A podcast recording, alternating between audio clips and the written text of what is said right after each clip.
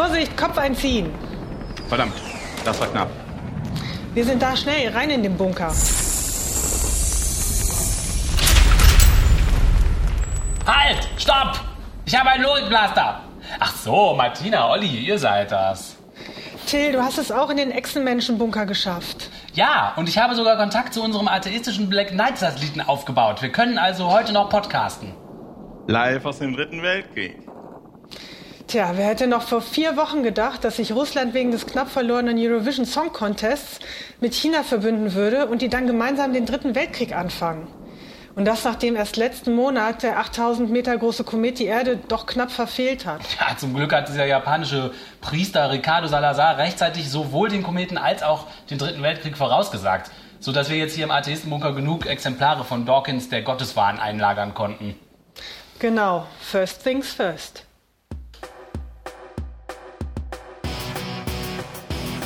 Ja, willkommen, liebe Hörerinnen und Hörer. Also auch äh, trotz dieser merkwürdigen und sehr gefährlichen Umstände werden wir heute versuchen, euch einen tollen Podcast abzuliefern.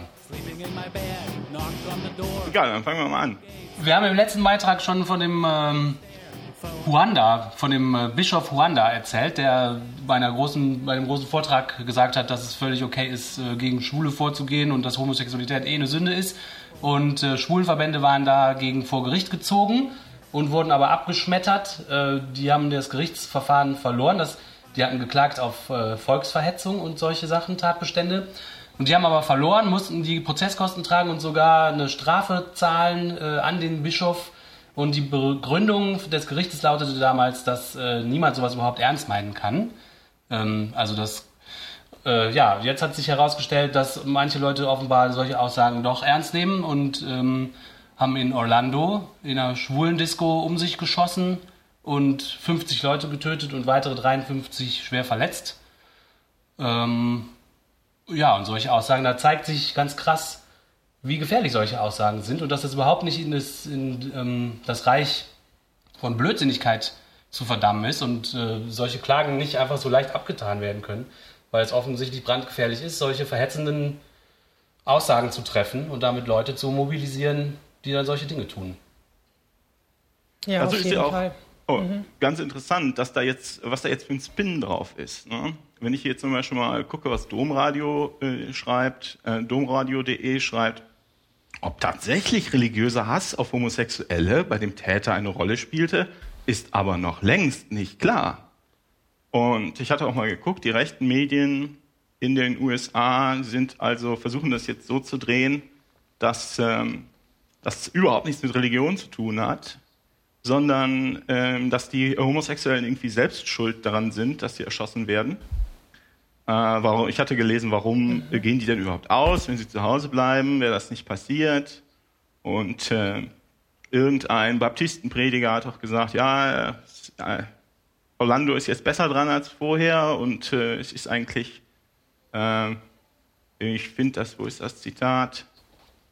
Äh, Der Prediger nannte es in seiner, der Prediger, also Jiménez heißt der, nannte sich, nannte es in seiner Prediger eine Tragödie, dass nicht noch mehr von ihnen gestorben sind. Die Opfer des Massakers bezeichnete er als Sodomiten und Sexualverbrecher.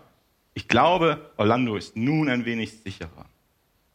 Und äh, ja, mit sowas hat man dann zu kämpfen. Ähm, Aber das sind wirklich so Also sehr verstörende Aussagen. Aber ein großes, also das, das größte Problem ist ja durchaus, dass das ja nicht vielleicht die Leute sind, die etwas äh, extremere Meinungen haben und dann auch äußern, wie unser Schweizer Freund vom letzten Mal und der, den du gerade zitiert hast, sondern dass nach wie vor in der, in der Religion Homosexualität ganz klar als Sünde gilt. So, worauf man sich natürlich dann alle möglichen Leute beziehen können und das ja auch tun. Also ich finde, dass das doch durchaus die, die Wurzel ist. Dafür gibt es ja überhaupt keine. Also was soll das? Ja, ich stehe da wirklich fassungslos davor. Ich bin auch fassungslos, Das ist ja die, die Wurzel doch des Ganzen. Dass dann die anderen da aufspringen und hier solche ähm, massiv menschenverachtenden Äußerungen tun, basiert ja wirklich daraus, dass irgendjemand in, im Rahmen der Religion, wo wir ja gerade drüber sprechen, das wirklich als ein Gesetz eben aufschreibt. Ja, also ich fand auch krass, dass selbst äh, die Kritik an solchen ganz krassen Aussagen äh, immer noch ziemlich krass ist. Die Kritik von einem anderen Kirchenmenschen äh, war zum Beispiel, ja, das ist zwar eine Sünde, Homosexualität, aber der Mensch sollte sich nicht ereifern, selber die Strafe zu geben, sondern das, die Strafe zu geben wäre dann Gottes Aufgabe allein. Und selbst das finde ich schon super krass. Ja, das hat auch der, der Vater von dem, von dem äh, Mörder, Mörder, von der Mörderperson gesagt, der ja. so tut, als ob das alles nichts mit Religion zu tun hätte, aber das ist ein sehr merkwürdiger Mensch. Er sieht sich als selbst als äh, Angehöriger einer afghanischen Exilregierung, von der außer ihm noch nie jemand was gehört hat und macht auch regelmäßig so, so äh, kleine Fernsehsendungen äh, zum Thema. Ach, und er hat auch gesagt, also es täte ihm leid und er wäre schockiert und er wüsste auch gar nicht, wozu das gut sein sollte, denn der Gott würde ja immerhin die Schwulen schon bestrafen. Das müsste jetzt ja, ja sein Sohn nicht machen. Ja, ja, genau. Netter Mann, ne? Netter Mann, ja. Und ähm, ich hatte auch in der Zeitung gelesen, dass die Frau von ihm also auch äh, Bescheid wusste und dass er mit der offensichtlich immer mal wieder in diesen Laden hingegangen ist, um das irgendwie auszukundschaften. Äh, ist dann äh, und das wird jetzt natürlich als, Aushäng, auf, als Aufhänger genutzt, um zu sagen, das hat überhaupt nichts mit, den, mit Religion zu tun, sondern wenn der da, da war, um das auszukundschaften, muss der wohl selber schwul gewesen sein was ja nichts anderes bedeutet, als die Schulen bringen sich selber um, haben wir also nichts mit zu tun. Ja. Das ist so ein ja, bisschen genau. wieder, weißt du, warum geht sie denn auch abends allein in die Stadt, muss sie sich ja nicht wundern, wenn sie vergewaltigt wird. Ja, ja, oder das hübsche Kleid muss man ja auch nicht so eng anziehen und so, ne? Also es ist diese, diese Schuldumkehr ist schon, schon in, in, ohne Religion ist das super einfach, das passiert viel. Ich weiß gar nicht genau warum, aber das scheint ein Reflex in Menschen zu sein. Ich hatte mal einen Kollegen, einen jungen Kollegen, der ist, der ist auf der Straße, ja, man kann sagen, überfallen geworden. Die haben den zu Boden geschubst, ihm das Handy weggenommen und sind weggerannt. Und äh, er war jetzt nicht irgendwie, war auch psychisch jetzt nicht unbedingt mitgenommen davon, hat sich halt geärgert. Und am nächsten Tag äh, im, im, im, auf dem Büroflur war ganz klar, der hat sich überfallen lassen. Krass. Ja, das und, ist krass. Äh, wenn man nicht aufpasst, wenn man nicht aufpasst, passiert sowas. Und hier kommt halt noch die religiöse Komponente dazu. Ne? Das sind eh alles Sünder. Äh, also der Spin ist ganz klar. Ich habe mir auch mal angeguckt, was hier die, ähm, die, die Leute, die ja hetzen, sprich die, äh, die Kirchenfürsten und Kardinäle dazu so sagen. Und das ist also auch beim nicht nur irgendwelche Baptistenprediger, die da ihren Hass predigen, sondern da sind auch, äh, auch in der römisch-katholischen Kirche Leute unterwegs, die sehr vorsichtig sind, was sie sagen. Der Papst hat zum Beispiel gesagt, ähm, der Papst formuliert das sehr allgemein. Ne? Der sagt, das ist halt immer, wenn Menschen ermordet werden, ein. Ja, der Papst hat sowas gesagt, wie es ist immer schade, wenn jemand stirbt. Äh, Papst Franz verurteilte das Massacre als neue Manifestation tödlichen Wahnsinn und unsinnigen Hasses. Ja. Was er halt nicht sagt und was die anderen auch nicht sagen, ist, wer denn jetzt die Opfer sind und wie es wohl dazu kommt, dass jemand meint, er müsse jetzt äh, zur Knarre greifen. Ne? Äh, was er sagt ist, äh, es ist immer schade, wenn jemand stirbt, was ich äh, äh, gesagt habe, als Erich Honecker gestorben ist. Und ich schätze, genauso ist es auch gemeint. Ja, genau. Dadurch, dass man hm. nicht darüber redet, zu welcher Gruppierung die Opfer und die Täter gehören, äh, braucht man auch nicht darüber zu sagen, ob das System, was man selber vertritt, irgendwie vielleicht eine Mitverantwortung Richtig. dafür trägt. Mhm. Ich muss aber sagen, dass es hier Aussagen gibt. Also ich, Domradio zitiert hier den Chicagoer Erzbischof Blaise Kupik, der sagt, unsere Gebete und Herzen sind mit den Opfern der Massenschießerei, ihren Familien und unseren schwulen und lesbischen Brüdern und Schwestern. Das heißt, nicht jeder hat Bock, dieser äh, offiziellen Sprachregelung äh, zu folgen. Aber auch hier muss man ja wieder sagen, klar gibt es da Ausnahmen und Ausreißer in die eine wie in die andere Richtung, aber das, was nun mal wirklich so verbrieft da steht, ist, dass Homosexualität eine Sünde ist. Und zwar in den Religionen, bei den Muslimen und bei den Christen genauso. Und dass man damit halt entsprechend irgendwelchen Leuten, die da einen Hass verspüren gegen Minderheiten, dann die Munition sozusagen liefert sollte man hier schon mal klar benennen. Aber man kann es natürlich nicht, wenn man nicht dann wirklich auch was ändern sollte. Ja. Dann sagt man, man lieber, es ist schade, wenn jemand stirbt. mhm. Und wie beim letzten Mal haben wir ja sogar festgestellt, dass man sowas sogar Berichts, gerichtsbestätigt legal sagen darf. Ne? Ja. Das ist nur ein Skandal. Und wir haben uns überlegt, ob es wohl noch, äh, wenn es wohl nur ironisch gemeint ist, weil es kann er ja nicht ernst gemeint haben. Äh, ich erinnere mich an den Satz, dass wir gesagt haben, und was ist jetzt, wenn jemand danach handelt, ob das dann auch ironisch Ja. ist? Ja, genau. Die Frage muss man eigentlich nochmal neu vor demselben Gericht erörtern, finde ich. Also den Leuten, die dieses Urteil gefällt haben, muss auch jetzt spätestens klar sein, dass man so nicht in einem Rechtsstaat argumentieren kann. Aber. Till, das hat doch alles nichts mit Religion zu tun. Ja, das vergesse ich immer. Das Ne? hat damit gar nichts zu tun. Interessanterweise in den USA hat das auch gar nichts mit Waffen zu tun. ne? Das muss man auch völlig klar sagen. Wenn die nämlich alle Waffen gehabt hätten in dem Club, dann äh, wäre nur einer gestorben. Ja, wie damals in der Kirche. Genau, ich glaube, das war Donald Trump oder was einer der seinen, ich weiß es nicht mehr genau, wer es gesagt hat. Ja, auf Facebook, damals, als das in der Kirche, äh, diese Schießerei in der Kirche vor ein paar Jahren stattfand, da war es auf Facebook so, dass das, wie nennt man das, Meme, Meme von, der, von der Waffen, von diesen waffenbefürworteten Amerikanern, dass sie gesagt haben, wenn alle Waffen gehabt hätten, dann gäbe es nicht 30 Tote, sondern nur einen. Und das ist natürlich, Das ist immer das Argument, ja. das dann genannt wird von der äh, Waffenlobby. Mhm. Ja. Ja, haben wir dazu, da haben wir dazu genug gesagt. Aber Ach, was ich noch finde, wenn ich noch einmal das Wort Tragödie in dem Zusammenhang höre, dann, ich glaube, dann explodiere ich vor Wut. Eine Tragödie ist, wenn ein Familienvater im Sturm von einem Baum erschlagen wird. Äh, wenn sich jemand böswillig äh, einen Anschlag begeht, ist das keine Tragödie. Dann finde ich, sollte man das nennen, das was es ist. Aus Hass motiviert. Naja, das können wir rausschneiden. Wieso? Ich finde das gut, weil Tragödie impliziert, dass keiner Schuld trägt. Das ist halt passiert. Äh, Und hier hat halt eindeutig jemand Schuld und er hat es mit Absicht herbeigeführt. Und das ist ein großer Unterschied, das stimmt. Ich finde das eigentlich, den hatte ich noch gar nicht so, den Gedanken, aber ich finde den total schlüssig. Aber ich stimme mit, insbesondere mit Martina überein. Solange die nicht mal, solange die nicht mal zugeben oder einsehen, dass sowas von sowas kommt, dass Hass wird gepredigt und dass aus Hass dann Gewalt äh, resultiert, solange die das nicht einsehen und wenigstens mal die Klappe halten, ähm, wird sich da nichts ändern. Das, meine, das war jetzt in Brüssel. Nee, was war zuerst? In Paris das große Attentat, dann in Brüssel das Attentat, jetzt in Florida das Attentat. Ähm, das hat natürlich alles nichts mit Religion zu tun. Ist ja nur eine Frage der Zeit, ne? bis, dann, bis dann die Nächsten dran sind. Next. Okay. Wir hatten beim letzten Mal auch äh, darüber gesprochen, dass im Saarland die Kreuze im Gericht, im Amtsgericht abgehängt werden. Und dazu hatte ich dann noch einen kleinen Nachtrag gefunden aus Österreich. In ähm, Österreich gibt es eine, wie heißt das Ding? Ach so, offensichtlich gibt es in Österreich im Gericht äh, auf den Richterpulten eine sogenannte Schwurgarnitur. Die ist da festgeschraubt und das sind zwei Kerzen und ein Kreuz dazwischen. Das ist ja schön.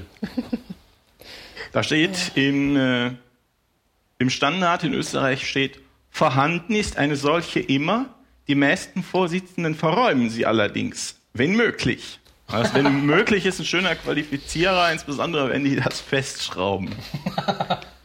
Und dann sagt die Vizepräsidentin der österreichischen Richtervereinigung, dass da die Sabine Ma- Mateschka, es mutet schon etwas seltsam an, wenn man einen Fall verhandelt, in dem Parteien jüdischen und muslimischen Glaubens betroffen sind. In Klammern, wir sind mal wieder vergessen worden. Und selbst sitzt man hinter einem Kreuz.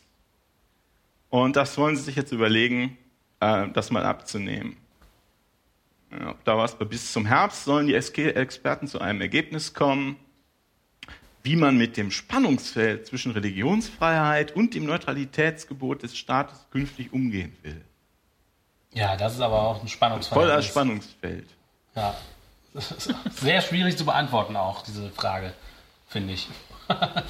Ja, es gibt offensichtlich äh, gibt es Leute, die in unsere Richtung ziehen. Ähm, hier sagt der, der Europarechtler an der Universität Wien, Andreas Müller, Österreich sei, in einem, sei im, Österreich sei im, Europä im europäischen Vergleich ein Staat mit einem traditionell sehr wohlwollenden Verhältnis zur institutionalisierten Religion.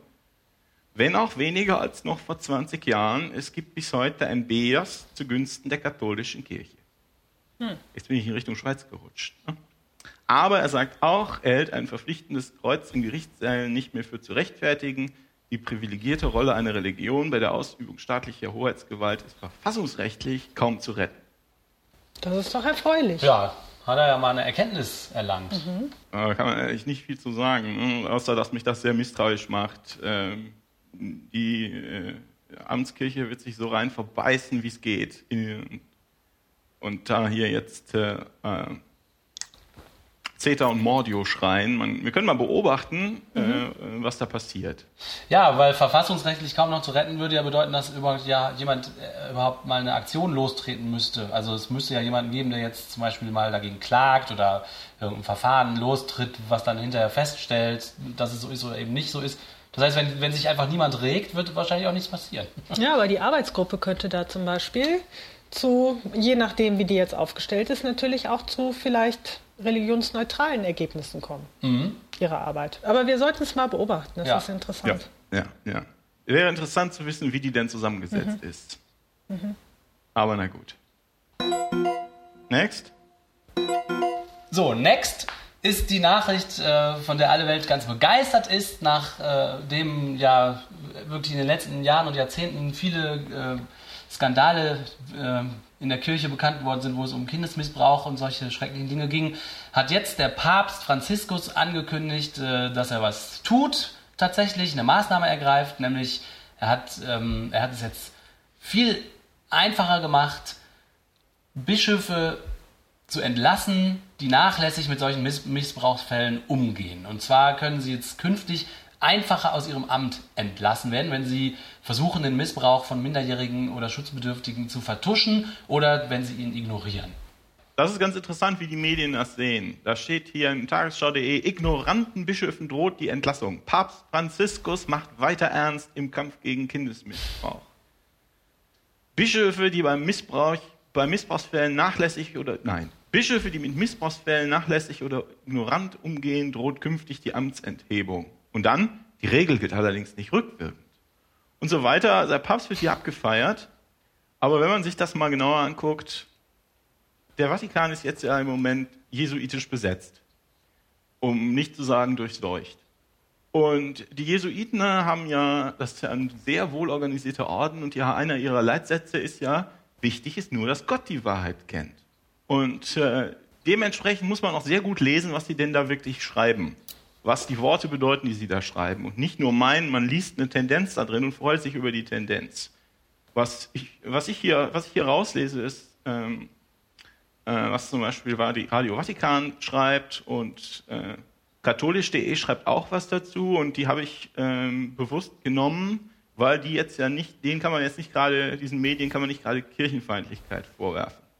Und wenn man jetzt mal guckt, was die schreiben, es gibt also diesen Erlass wie eine liebevolle Mutter, äh, heißt er wohl. Und was sie gemacht haben, ist das Vertuschen von, von Missbrauchsfällen, also von Kinderfickerei, äh, das wird jetzt hochgestuft auf der Vergehensleiter. Und ähm, das Verfahren, das vom Prinzip kann, wenn ich das richtig verstehe, der Papst mit der Kirche machen, was er will, und er kann selbstverständlich auch alle Bischöfe entlassen, wenn er, äh, nicht alle, aber äh, wahrscheinlich auch alle, aber das wäre jetzt nicht zielführend. Aber der kann auch Bischöfe entlassen.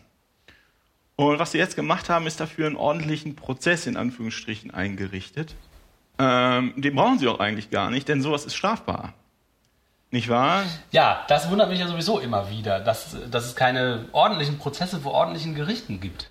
Also wenn, ich, wenn, ich, ähm, wenn ich hier rauskriege, dass mein Nachbar ähm, oder mein Kollege oder was auch immer äh, Missbrauch an Kindern begeht oder Missbrauch an Kindern vertuscht, dann muss ich sofort die Staatsanwaltschaft anrufen. Ja, genau. Ähm, und was sie jetzt machen, ist, ähm, so wie ich das verstehe, sie haben das hochgestuft von einer, ich weiß nicht mehr, von einer Entgleisung zu einer schweren Sorgfaltsverpflichtung. Ist das richtig? Und hier steht jetzt, für Bischöfe, das, das ist Radio Vatikan, für Bischöfe ist, also etwas fällt auf. Für Bischöfe ist entweder die Bischofskongregation oder die Missionskongregation zuständig. Äh, diese entscheiden über eine Anklage und sollen dann in einer ordentlichen Sitzung festlegen, ob ein Bischof oder Ordensoberer innerhalb von 15 Tagen seinen Rücktritt einreichen muss.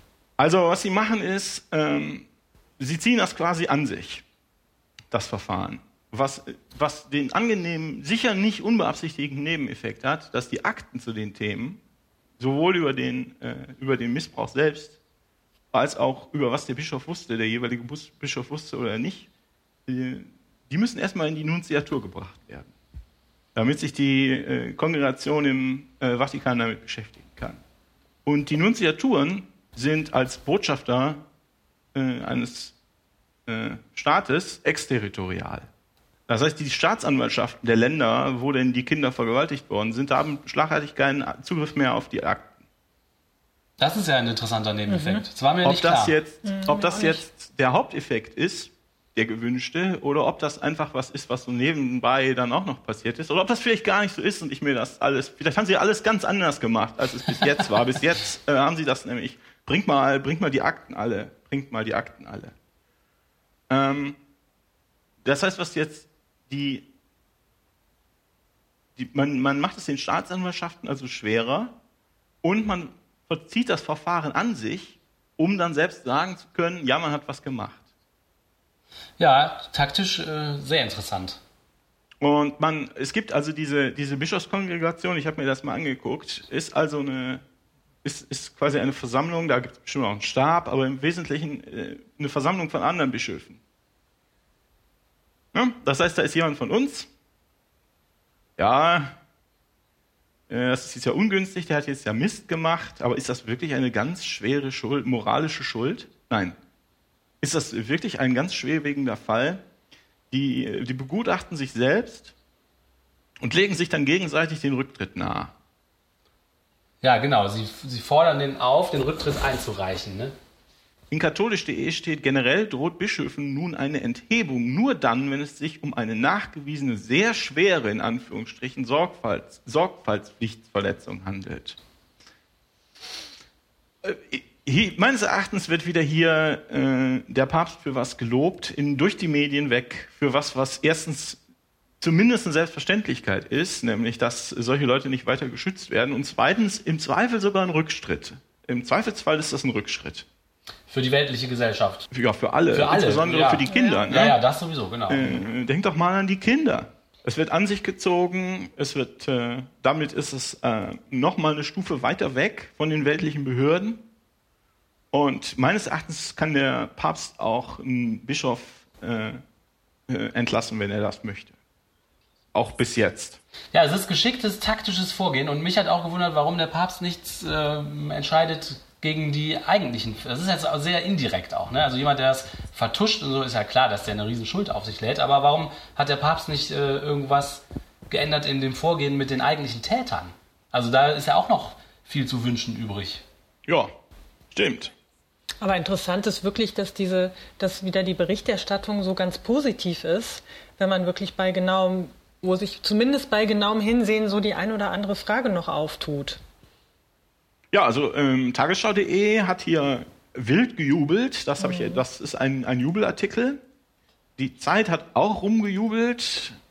Ja, es wird unkritisch bejubelt. Äh, endlich tut mal einer was dagegen, dass es eine Selbstverständlichkeit ist, dass wenn man in, in der Firma oder im Verein oder was auch immer, dass man selbstverständlich, wenn man äh, den Verdacht hat, dass hier jemand entweder Kinder vergewaltigt oder äh, oder das vertuscht, dass man selbstverständlich die Staatsanwaltschaft anruft oder die Polizei. Das ist da wird, äh, wird halt kein Wort drüber verloren. Ne?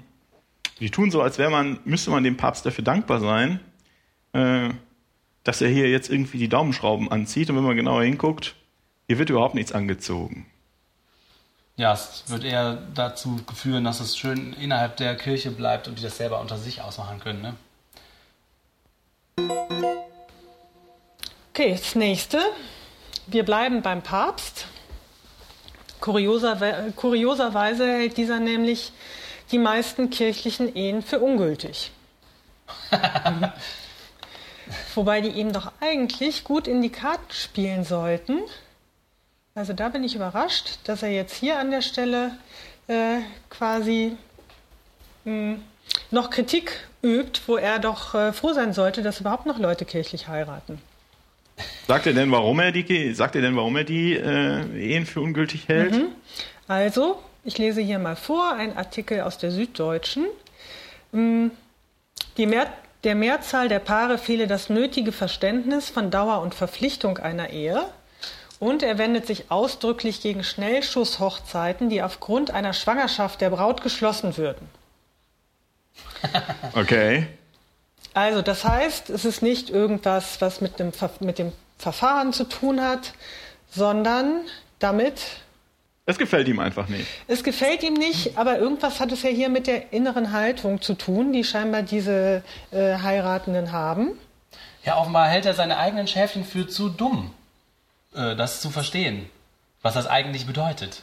Mhm. Und nur er weiß das richtig, was eine Ehe bedeutet. Ja, ja. Hier, hier, steht ja auch, das sehe ich jetzt erst, als äh, immer noch in der Süddeutschen, als, Erzbisch mhm. als Erzbischof von Buenos Aires habe er solche Eheschließungen verboten, weil er Zweifel an, deren freien, an der freien Zustimmung der Eheleute gehabt habe. Mit dieser Praxis habe er gute Erfahrungen gemacht, berichtete er. Wenn die Paare dann nach zwei oder drei Jahren vor den Trauertag getreten seien, hätten sie gewusst, was sie tun.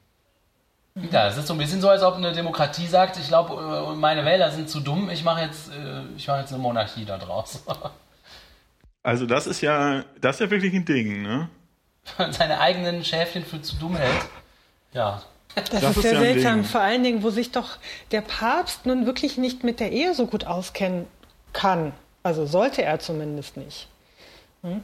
Ja, auf seine eigenen Regeln. Das wäre wahrscheinlich mal ganz gut, aber äh, Ja, schon. gut. Hm? Hier steht genau, Ursache für die gegenwärtige Krise der Ehe sei, dass die Leute, damit meint er wahrscheinlich, dass viele Ehen geschieden sind, davon, oder dass sie sich nicht dann eben an dieses heilige Sakrament und allem, was damit zu tun hat, halten. Also Grund für die Krise sei, dass die Leute nicht wissen, was das Sakrament bedeutet und seine Schönheit nicht kennten. ja. Mhm. So lustig ist auch, dass der in der Krise der Ehe konstatiert, die ich da zum Beispiel noch gar nicht so wahrgenommen habe. Aber, aber das ist so, Leute, das ist so echt so altertümlich, wenn man es sich nochmal durchliest. Nach geltendem Kirchenrecht ist eine katholische Ehe, abgesehen von Formfehlern, die er ja hier nicht anspricht, oder dem Nichtvollzug des Geschlechtsaktes, etwa dann ungültig, wenn einer der Brautleute von vornherein lebenslange Treue oder die Zeugung von Kindern ausschließt. Das heißt, wenn jemand aus medizinischen Gründen unfruchtbar ist und der sich trotzdem kirchlich verheiraten lässt, ist die Ehe äh, gar nicht gültig. Ja, es gilt doch nur um die Fortpflanzung. Wisst ihr doch. Ja. Also wie die sich das vorstellen. Und dann auch die Mehrzahl der Ehen. Also es gibt ja aus katholischer Sicht nur kirchliche Ehen. Ne? Also ja, es gibt richtig. ja keine anderen. Ja. Ähm, deshalb werden ja auch immer wieder, also das war ja letztens noch ein Fall, da wurde, ich glaube, eine Krankenschwester damit bedroht, dass sie entlassen wird im Krankenhaus, weil sie, äh, weil sie nur, nur vom Standesamt heiraten wollte und nicht vor mhm. und nicht war es eine Krankenschwester, ich glaube, und nicht vor der Kirche, äh, vom Pfarrer. Also es gibt aus deren Sicht nur katholische Ehen, also ja. nur kirchliche Ehen. Was bedeutet, dass er, äh, äh, ob er jetzt nur dahin gequatscht hat, weiß man nicht. Oder ob das Teil 1 von irgendeiner Strategie ist, ähm, ich ich kann es mir nicht vorstellen. Ich weiß es nicht. Es ist, das wird die Leute, die noch katholisch sind, äh, wieder. Also uns ist das ja egal. Wir lachen uns kaputt ja. über so einen Unsinn. Aber die Leute, die noch katholisch sind, wird es wieder so vor den Kopf stoßen, dass, äh, dass er ihnen als sagt, ihr seid ja zu doof. Ja, oder sie kriegen irgendwie den Bogen und sagen, ja, pass auf, äh, unsere Ehe ist natürlich toll, aber das gilt ja für die jungen Leute, die sowieso nicht wissen, was sie tun. Interessant finde ich auch, dass der, also dass die katholische Kirche auch die Institution ist, die Kondome verbietet praktisch. Äh, und der richtet sich ja hier eindeutig ganz spezifisch gegen Schnellschussehen, die geschlossen werden, weil die Frau schwanger geworden ist. Also die Frau wird schwanger, weil sie sich daran hält, kein Kondom benutzen zu dürfen. Und, äh, ne? und dann äh, darf man aber nicht heiraten. Oder, oder, aber also, Till, Geschlechtsverkehr vor der Ehe, das ist sowieso ist, eine Sünde. Ja, das ist es nämlich. So. da fängt es ja schon an. Aber das Gute ist ja, Gott wird euch dafür bestrafen. Ja, der Papst Das muss man gar nicht, nicht selber anlegen. machen. Man muss also gar nicht eine Uzi kaufen, sondern ja. das macht Gott. Mhm. Ja, Till, äh, du wolltest uns was, äh, was erzählen über die ja. Kirche und die Medien. Mal einen Anfang machen da in der Richtung. Genau, das Thema Kirche und Medien finde ich schon lange ein interessantes Thema. Ich habe als Teenager ähm, schon mal einen langen E-Mail-Wechsel gehabt. Äh, das war gerade kurz nachdem äh, WDR 1 Radio zu 1 Live umbenannt worden ist und sich jugendlich und frisch gegeben hat und die Hörerzahlen in die Höhe schnellten und Äh, trotzdem gaben immer regelmäßig weiterhin äh, die Sendung Kirche in 1 Live, was mich als Atheist schon damals gewundert und geärgert hat. Und dann habe ich eine E-Mail geschrieben äh, an die Redaktion von 1 Live. Da war E-Mail auch noch ein relativ neues Medium und da kam auch sofort eine Antwort von der Redakteurin. Also es war ein Austausch.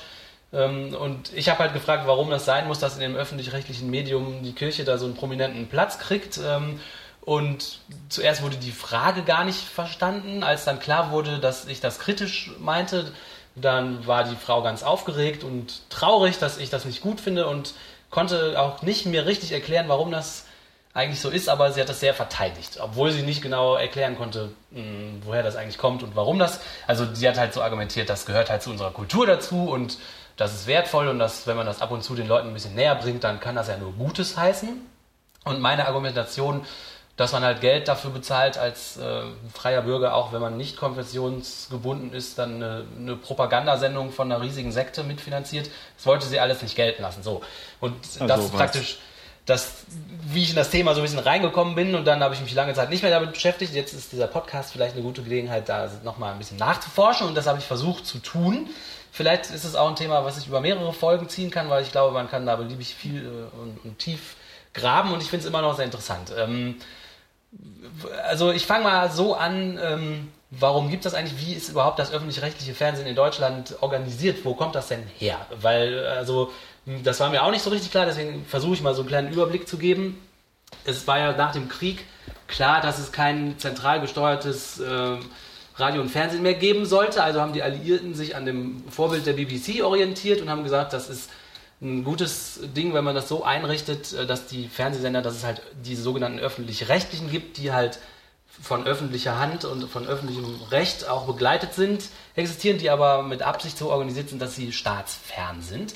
Das hat unter anderem zur Folge, dass zum Beispiel in jedem das Bundesland. War, ich da, darf ich dazu ja, fragen? Das ja. haben Sie am Beispiel der BBC? Ja, die BBC. Das ist äh, interessant. Okay. Ja, die BBC war ursprünglich ein privater Konzern, der gegründet worden ist, und dann haben die Engländer entschlossen, ähm, weil dieser private Konzern immer mehr von Interessen aus der Wirtschaft überflutet wurde. Und da haben die Engländer entschieden, dass das so wertvoll ist und so eine Reichweite hat, dass es eigentlich zu wertvoll ist, das in private Hand zu lassen. Und die haben das öffentlich, also öffentlich-rechtlich. Also gemacht. quasi die umgekehrte Richtung. Äh äh, wie hier, ja, als hier.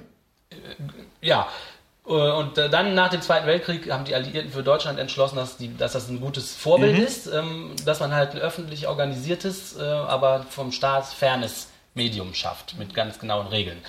Ähm, und deswegen gibt es den sogenannten Rundfunkstaatsvertrag in Deutschland.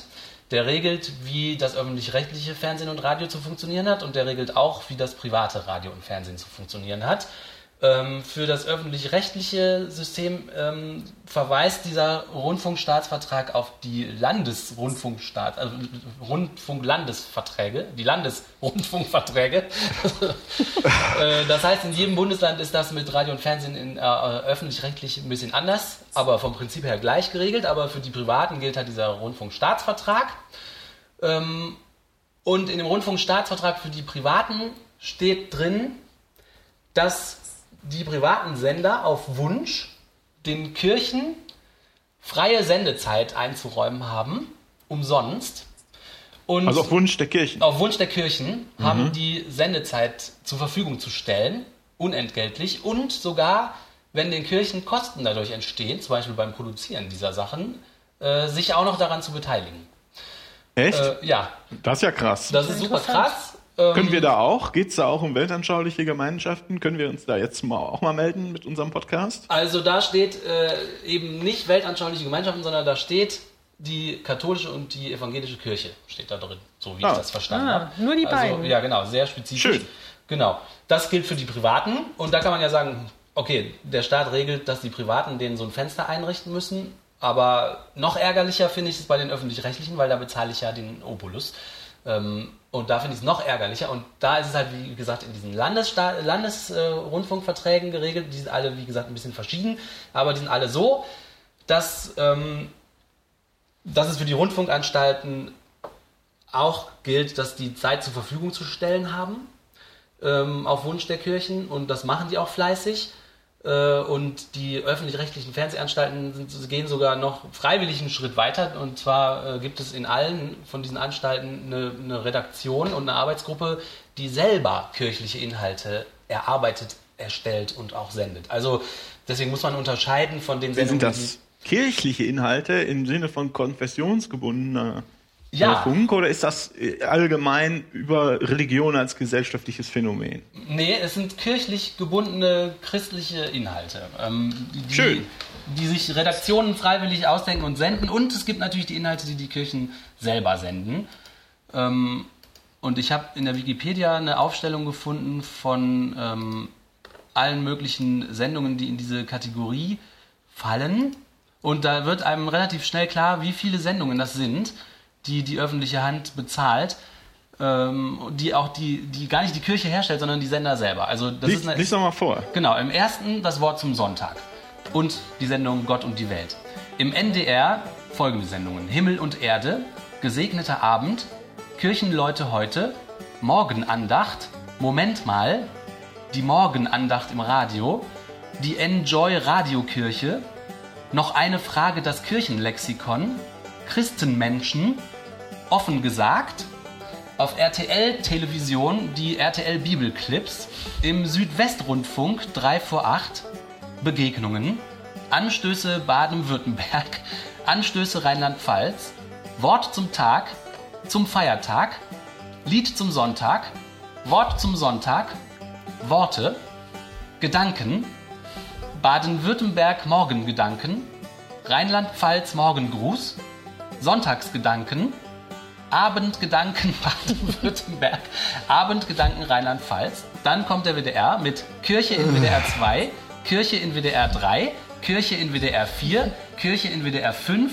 Kirche in 1 Live, Sonntagskirche in WDR 4, Hörmalkirche in WDR 2, das geistliche Wort auf WDR 5 und der Gottesdienst auf WDR 5. Im ZDF gibt es die Sendungen 37 Grad, sonntags und ZDF Fernsehgottesdienst. Äh, Und jetzt habe ich sie alle aufgelistet und ich finde, das ist eine beachtliche Reihe von Sendungen, die die Öffentlich-Rechtlichen sich selber ausdenken und das ist praktisch so vorauseilender Gehorsam. Das machen die, haben da extra Redaktionen, die sich die Inhalte erarbeiten und wir bezahlen das alles. Und dazu kommen noch Sendungen, die die Kirchen selber produzieren, zum Beispiel, wenn irgendwelche großen Gottesdienste einfach übertragen werden, so wie ein Fußballspiel. Und ein interessantes Detail dabei ist, dass in diesem Rundfunkstaatsgesetz steht, ähm, da wird da auch reglementiert, wie, wie man mit Werbung umzugehen hat und wie weit die gesendet werden darf und dass in öffentlich-rechtlichen pro Tag nur 20 Minuten Werbung kommen darf. Und eine kleine Regel, die da super interessant ist, ist, dass äh, wenn Gottesdienste gesendet werden, dürfen die nicht von Werbung unterbrochen werden. Schön. So. Und dann gibt es ja auch noch so lustige Sendungen wie die Nonne und der Bürgermeister. Äh, Ganz genau. ganz, Dann, äh, und der, der nette Pfarrer in der, in der Kleinstadtkirche äh, und solche Dinge, die also arg tendenziös sind, aber die wahrscheinlich genau. noch nicht mal äh, irgendwie böse gemeint sind. Aber Genau, böse gemeint die- sind die alle eh nicht. Genau, die tauchen in diesen Listen gar nicht auf, weil das einfach irgendwelche, das ist ja dann getarnt als Krimisendung oder als, weiß ich auch nicht, die, die, die Nonnen, die da so kleine Kriminalfälle lösen und der nette Pfarrer, der dann immer hinterher alles auflöst und alle sind zufrieden. Das sind so hochtendenziöse Sendungen, die in diesen Kategorisierungen gar nicht auftauchen, weil die sind einfach von diesen Gutmenschen so, also was ich auch im letzten Podcast schon gesagt habe, dass einfach so ein, so, ein, so ein Vertrauensvorschuss der Kirche und ihren Männern und Frauen gewährt wird, den ich mir nicht recht erklären kann, der aber total oft zu finden ist, dass ganz unkritisch mit solchen Inhalten umgegangen wird, dass gesagt wird, ah, was ist jetzt, jetzt schlimm daran, eine Sendung zu machen, die regelmäßig kommt, mit die mit netten Nonnen ist und so. Und für mich sind Ja, das ein bisschen- tendenziöse Dinge, die da noch nicht mal in den Statistiken dann auftauchen. Stimmt. ein bisschen beten hat noch keinem geschadet. Ne? Genau, ein bisschen, ja. So. So, ja, und nochmal zu dieser rechtlichen Organisation, wie das ist. Gibt's in darf ich da mal zwischenfragen, Ja, gibt es denn ja. da auch irgendwas in einem äh, aus, aus, aus weltanschaulich neutraler Sicht oder sagen wir mal humanistischer, atheistischer Sicht? Also äh, gibt es da irgendein Gegenstück zu, zu, zu all diesen Sendungen? Irgendwas? Es muss jetzt ja nicht sein, Dawkins ermittelt, sondern irgendwas. Nicht kategorisch. Also natürlich gibt es im Fernsehen Sendungen äh, wie Quarks und Co., die sich auf naturwissenschaftliche Themen beziehen Ja, und, und so weiter, natürlich. Aber die sind nicht kategorisch vom Prinzip her vorgesehen. Also gibt es natürlich. Und der Auftrag der Fernsehanstalten lautet ja auch ein umfassendes äh, Angebot für Bildung, Kultur, Unterhaltung, Sport und so weiter. Und da gehört das sicherlich mit dazu. Aber ein explizit atheistisches Sendefenster äh, ist nicht als institutionelles Ding vorgesehen. Also, Also weltanschaulich gibt es nichts. weltanschaulich gibt es alles Mögliche, Und, aber nicht äh, mit Absicht so gefördert. Und, Nein, das, aber äh, das würde ich dann so verstehen, dass es also, dass man weltanschaulich, ähm, äh, äh, wie soll ich sagen, dass man weltanschaulich, weißt du, das, es Mhm. gibt also keine Sendung im Fernsehen, die wie Ramelos äh, Renaissance der Kirchenfeindlichkeit. Ja, genau. Genau. Also um diese. Also, um das ist tendenziös in eine Richtung. Tendenziös in eine einzige Richtung. Ich kann Okay. ja nochmal den Originaltext aus dem Rundfunkstaatsvertrag vorlesen, das ist Paragraph 42, der heißt Sendezeit für Dritte. In äh, Absatz 1 heißt es, den evangelischen Kirchen, der katholischen Kirche und den jüdischen Gemeinden sind auf Wunsch angemessene Sendezeiten zur Übertragung religiöser Sendungen einzuräumen. Die Veranstalter können die Erstattung ihrer Selbstkosten verlangen. Ähm, Oh. So, dann Genau, und dann gibt es Sendezeit für Dritten nur für eine einzige andere Gruppe, nämlich Parteien, aber auch nur während äh, der Wahlen. Ähm, und die müssen es auch selber bezahlen. Äh, und sonst, sonst, das ist alles. Also Sendezeit für Dritte heißt de facto Wahlwerbung und äh, freies Recht für evangelische Kirchen, katholische Kirchen und jüdische Gemeinden.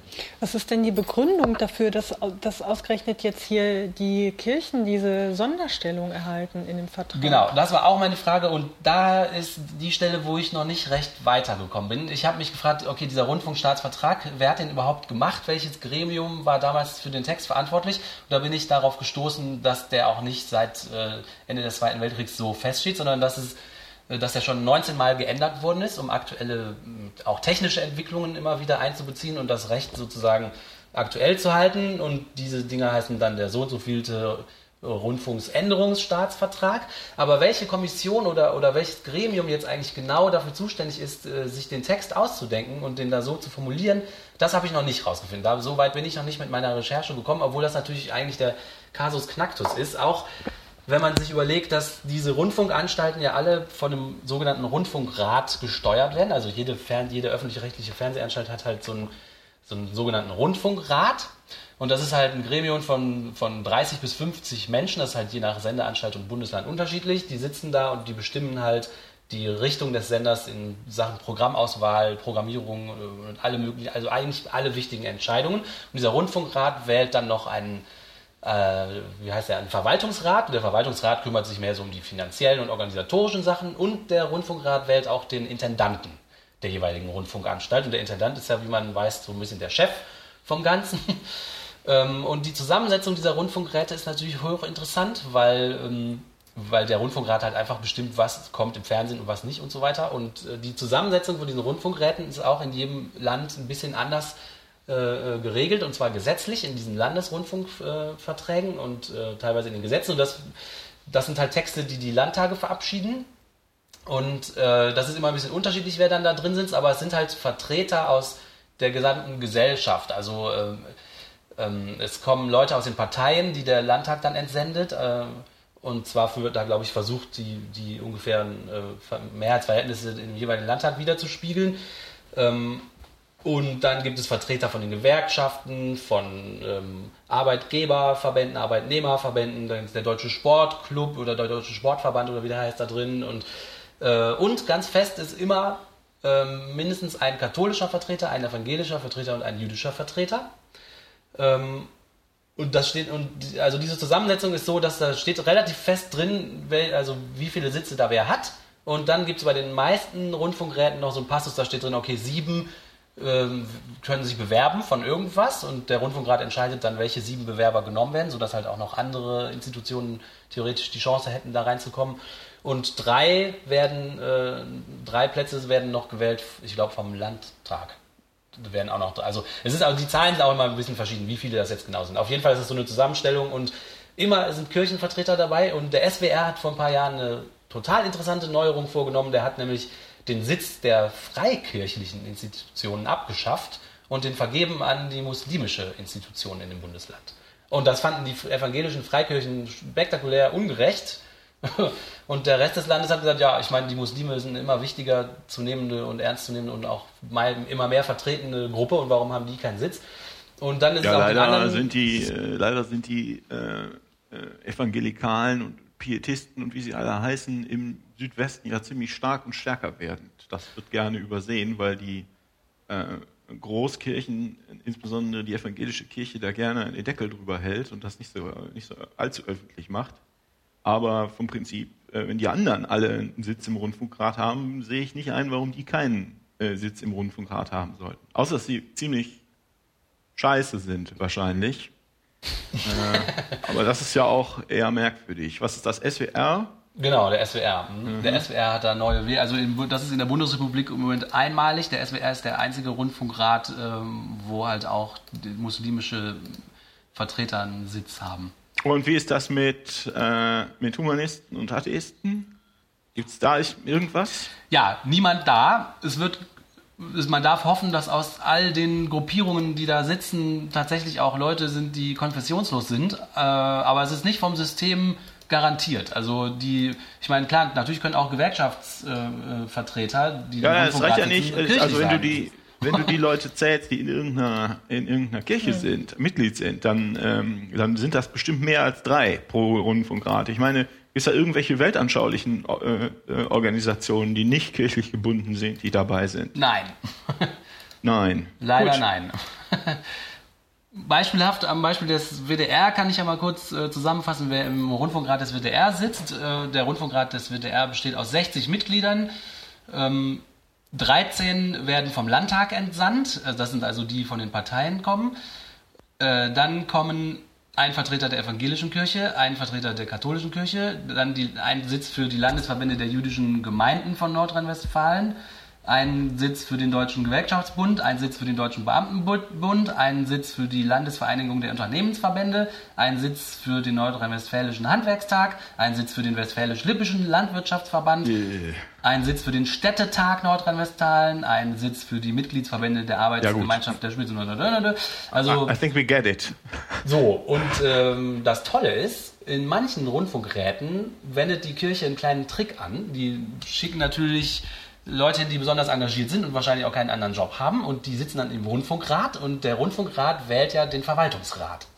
Ähm, und äh, die lassen sich dann in den Verwaltungsrat wählen, weil die halt sehr aktiv da sind. Und das bedeutet, dass wenn die im Verwaltungsrat sitzen, dann darf einer in den Rundfunkrat nachziehen. Das heißt, dass die Kirche auf einmal mehr Vertreter äh, da hinsenden kann, weil die dann äh, Plätze im Verwaltungsrat und den Nachzügler im äh, Rundfunkrat haben. Geschickt. Schön. Ja. Also ich habe ja auch gerade mal, was ist das, noch einer. Ich äh, roll gerade mal die Liste durch und guck mal vom äh, SWR und guck, wer da zumindest offensichtlich äh, religiös äh, geschickt wird. Und da habe ich acht Leute. Also da steht da halt, was weiß ich, evangelische Kirche daneben. Ich, die habe ich mitgezählt. Was der ja Landesjugendring Rheinland-Pfalz ist, zum Beispiel, weiß ich nicht. Mhm. Ähm, das kann sein, dass das irgendeine Tochterorganisation und der, der Landesfamilienrat Baden-Württemberg, das klingt übel, Landesfamilienrat. Ja. Aber vielleicht sind es ja ganz nette Leute. Die, äh, die Vermutung hatte ich auch, da bin ich aber auch noch nicht nachgegangen. Aber das habe ich auch gesehen und habe auch gedacht, ach, mh. So also am Beispiel SWR sind es halt acht, aber da ist auch ein Moslem bei und eine israelische Religionsgemeinschaft Baden-Württemberg Vertreter. Ja, und welche Frage ich auch noch nicht klären konnte, ist, wer genau diese Zusammensetzung der Rundfunkräte bestimmt. Also wenn man jetzt sagt, okay, wir wollen zum Beispiel versuchen, dass wir auch einen humanistischen Sitz da haben oder dass wir jetzt noch mehr verschiedene Religionsgemeinschaften da äh, teilnehmen lassen wollen. Also ah. wie man das genau macht. Also wer genau Damit jetzt eigentlich. Sich neutralisieren. Dieses, ja, genau, wer dieses Gesetz eigentlich schreibt und wer das jetzt eigentlich festlegt. Das ist mir noch nicht ganz klar. Ähm, ich schätze mal, dass es da in den Landtagen spezielle Ausschüsse und Gremien gibt, die damit beauftragt sind, diese Gesetzgebung äh, genau auszuarbeiten. Und wer dann da drin sitzt, äh, das wäre nochmal besonders interessant. Und ich habe geguckt, wer das in Nordrhein-Westfalen macht, aber ich, da bin ich ja noch nicht so weit gekommen, da muss man nochmal genau. Ähm, ich glaube, der WDR ist, ist die größte Landesrundfunkanstalt, ja. oder? Ja, also. Ja, und auf jeden Fall in Nordrhein-Westfalen ist hier eine Auflistung von Politikern äh, aus dem Landtag, die halt damit, die halt deren Auf, die halt zu dem Gremium gehören, die dieses Landesmediengesetz äh, und so machen. Und die jetzt nochmal einzeln äh, rauszuforschen, fände ich interessant und auch äh, rauszukriegen, welche Rolle diese katholischen und evangelischen Büros in den Landtagen spielen, wenn zum Beispiel das Gremium zusammentritt, um das äh, Rundfunkgesetz äh, zu verändern, ob dann das, das irgendwie nochmal so ein bisschen rauszukriegen, ob da Zusammenhänge bestehen und wie das genau funktioniert, da bin ich aber noch nicht zugekommen. Aber ich bin mir sicher, dass man da auch noch viel finden kann. Ja, es kann sein, dass das also ein sehr langes äh, Graben im Dreck ist, ja. um da mal die, äh, die, die Zusammenhänge ein bisschen rauszuarbeiten. Ja. Sehr schön alles. Ja.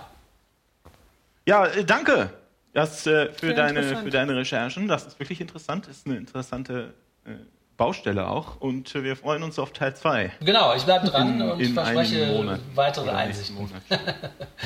Genau. Ja, sollen wir dann jetzt zum nächsten Thema übergehen? Genau. Okay. Es folgt ein Gottesbeweis. Um, es gibt ja im Wesentlichen drei klassische Argumente für die Existenz von Göttern. Das sind die ontologischen Argumente, die kosmologischen Argumente und die teleologischen Argumente. Wie man sieht, verstecken die sich gerne hinter sehr komplizierten Ausdrücken, die einen ein bisschen erschrecken sollen. Und äh, in der letzten Folge hatten wir über ontologische Argumente äh, gesprochen und uns eigentlich gewundert, dass das jemand ernst meinen kann. Genau. Und darum habe ich gedacht, gehen wir heute vielleicht mal über die äh, Kosmo reden wir heute mal über die äh, kosmologischen Argumente für die Existenz von Göttern. Ja. Ähm, fangen wir erstmal mit der einfachen Variante an. Das ist, ähm, ich habe das so ein bisschen, den, was ich hier mache, ist den, ich, ich versuche so fair wie möglich zu sein äh, zu dem, äh, zu den Argumentierenden, aber gleichzeitig so ein bisschen die, äh, die, das rhetorische Gestrüpp wegzupellen, was da drum ist. Und den teleologischen, ah nein, den kosmologischen Beweis in dieser Form hat sich Thomas von Aquin ausgedacht, also ein berühmter Scholastiker aus dem, aus dem 13. Jahrhundert. Ich glaube, der war in Italien unterwegs, Dominikaner und einer der einflussreichsten Philosophen und Theologen der Geschichte. Das heißt, man muss davon ausgehen, das hat sich ja nicht irgendjemand ausgedacht, sondern jemand, der halt wirklich äh, genau weiß und überzeugende Argumente hat und sowas. Ne? Seid ihr also bereit, euch überzeugen zu lassen? Ja, bitte. Auf jeden Fall. Und das Argument ist in seiner einfachen Form, nichts ist von sich selbst verursacht. Alles Existierende hat eine Ursache. Dies führt zu einem Regress. Der Regress wird durch eine erste Ursache begrenzt. Diese nennen wir Gott. Was heißt Regress? Ja, also es ist sich so endlos, ich habe es jetzt auch hier mal reinkopiert, Ah ja, dass es sich auf sich endlich bezieht. Ja? aufrollt. Ja, dass man das so zurückführt, ne? Immer einen Schritt zurück. Wenn du eine Ursache Genau. hast, muss die Ursache, die deine Ursache ist, auch eine Ursache haben. Und Aha. dann, es gibt kein Ende dann. Aha. ja genau, und da es aber doch irgendwie ein Ende gibt, gibt es dann, dass die erste Ursache ist Gott. Ah. Nichts ist von sich selbst verursacht. Mhm. Alles Existierende hat eine Ursache. Dies führt zu einem Regress. Dieser Regress, dieser Regress wird durch eine erste Ursache begrenzt. Diese nennen wir Gott. Aha. So. Da muss man jetzt noch mal ein bisschen überlegen, was daran nicht logisch ist. Dumm, die dumm, die dumm. Zum Beispiel die erste Aussage, die muss man ja irgendwie erstmal beweisen. Nichts ist von sich selbst verursacht. Das behauptet er jetzt einfach. Ja, Ja. weiter.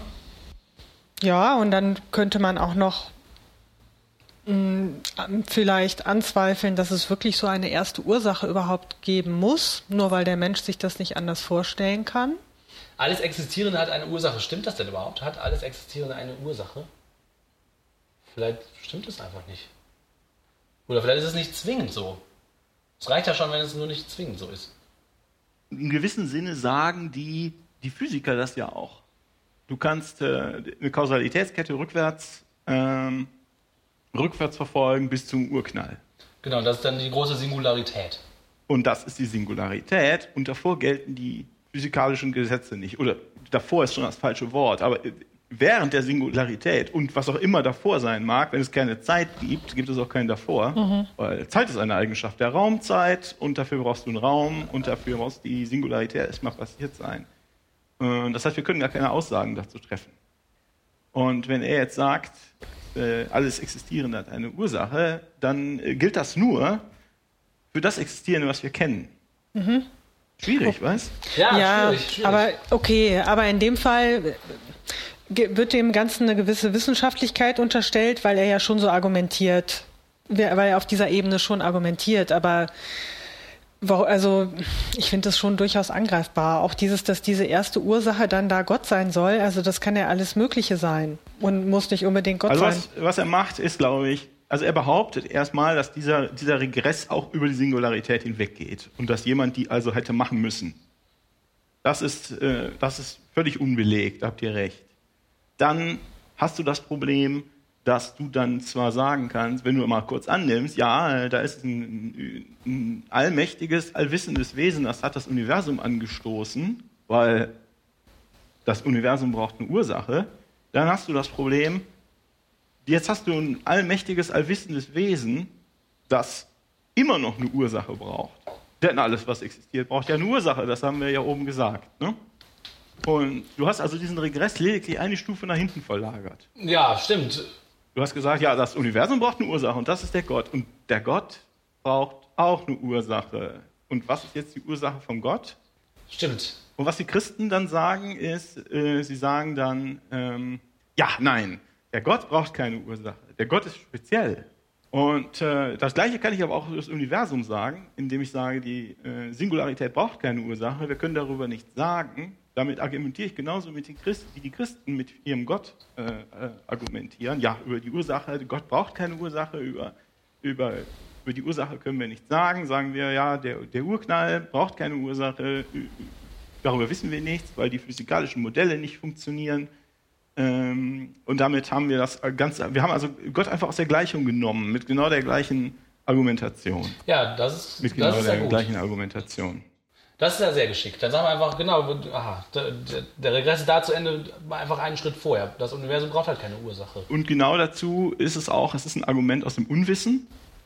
Das heißt, sie sagen, wir wissen nicht, äh, wie das Argument, was die Ursache des Universums kam, also muss es ein, äh, also muss es ein, äh, ein all, allmächtiger Gott gewesen sein. Das ist auch, da kann man auch äh, was Beliebiges hinsetzen an die Stelle des, äh, des äh, all, allwissenden Gottes meinetwegen, das alte Universum ist kollabiert oder ist das neue Universum da rausgekommen? Weiß ich nicht, keine Ahnung, das denke ich mir jetzt aus. Aber die ja. Erklärung ist genauso gut. Dann ist die Ursache des neuen Universums das alte Universum, was du meinetwegen sowas fast vor sich ausdehnt und wieder zusammenfällt. So äh, zyklisch. Das, das habe ich jetzt erfunden und das ist genauso schlüssig wie das, was, was die sagen. Ja, das stimmt. Das stimmt. Würde ich dir zustimmen. Oh nein, das ist eigentlich schon, das ist das, was ich dazu sagen wollte. Das äh, Argument mit dem Unwissen. Äh, mhm. Dann ist es Special Pleading. Sie sagen, ja, alles muss, äh, muss eine Ursache haben, aber der Gott nicht. Ja, stimmt, der ist voll die Ausnahme dann. Ne? Und dann fragst du genau, dann fragst du, warum denn nicht? Und dann sagen die, ja, ist halt so. Sagen wir dir auch nicht. Und der Gott ist auch, und der sagen wir dir auch. Nicht. Wissen sie ja auch nicht. Ja, ja natürlich nicht. Und dann äh, ist es auch einfach überflüssig äh, zu sagen, wenn Sie sagen, der Urknall entstand aus einer Singularität, der wurde von Java angestoßen, dem allmächtigen, allwissenden Wesen. Warum das so ist, können wir nicht sagen. Dann kannst du einfach auch den Satz mit Java rausstreichen und hast dann da stehen, der Urknall entstand aus einer Singularität oder ist eine Singularität. Fragen zur Ursache können wir nicht beantworten. Ja. Wie das halt so ist. Und die Annahmen, dass da muss dann auch noch ein Gott und dann auch noch Papa Schlumpf und alles Mögliche, äh, was da noch da rein muss. Ja, der Papa Schlumpf hat nämlich den Gott gebaut. So. Möglicherweise. Ja, das ist, äh, ist genauso logisch. Ja. Und das Übliche ist auch, was sie immer machen, ist, sie, sie beweisen, wenn sie was beweisen, was sie nicht tun, weil immer dazu sagen, wenn sie was beweisen, beweisen sie wieder den Philosophengott, der also hinterm Universum lauert und das angeschoben hat und sich das alles anguckt. Aber dann nichts mehr macht. Aber der ne? sich halt, der halt dann nichts mehr macht. Und der ist halt sehr weit entfernt von dem Gott der Religionen, der äh, Gender-Ideologie böse findet und der irgendwelche Leute mit Maschinengewehren erschießen lassen will. Das, oder meinetwegen auch mit Jesus und Nächstenliebe, wenn man es aus der Seite sehen will. Mhm, genau. Aber das ist relativ offensichtlich, dass das nicht funktioniert das äh, kosmologische Argument von, von Thomas und Aquin. Das heißt, es gibt ein Update ähm, cool. zum kosmologischen Argument, was angeblich aus dem arabischen Kulturkreis kommt.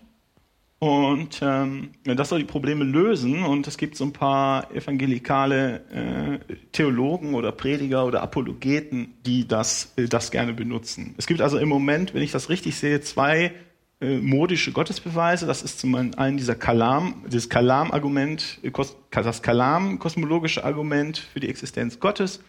Und es gibt das Feinabstimmungs, Gesetz, äh, äh, den das Argument mit der Feinabstimmung des Universums, können wir ein andermal drüber reden.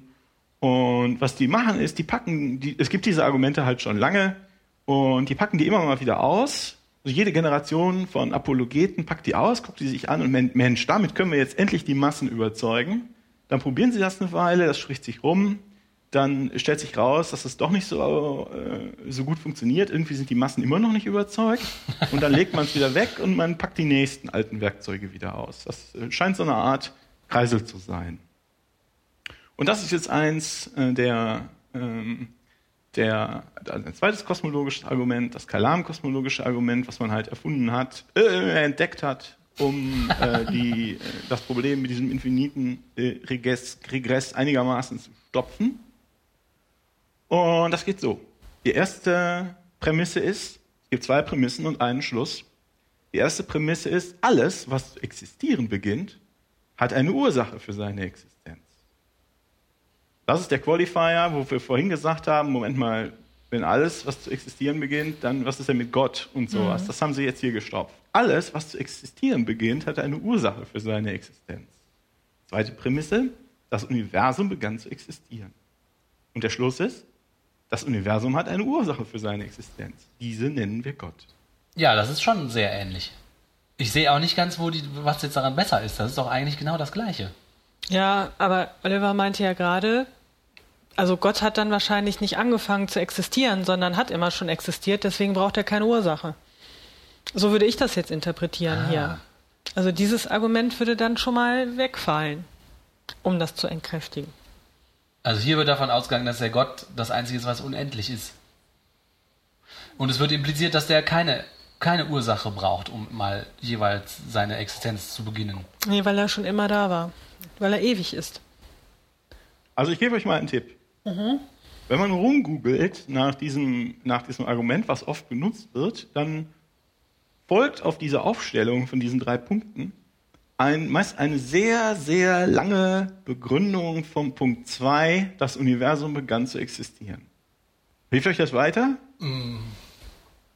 Nö.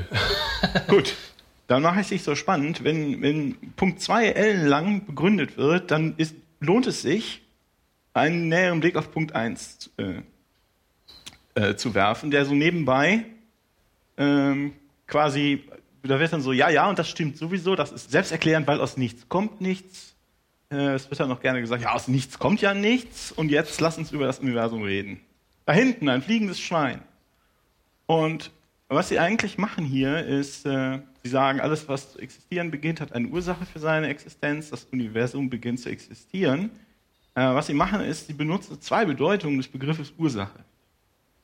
Wenn du die alltägliche Verwendung benutzt, in der mittleren Welt, in der wir leben, dann äh, hat wirklich alles eine Ursache oder auch ein Schöpfer. Ein Maler malt ein Bild, also ist der, ist der, der, des, der Prozess des Malens, meinetwegen der, die Ursache des Bildes und eine, ein, ein Autos werden in der Fabrik gebaut und so weiter und so fort.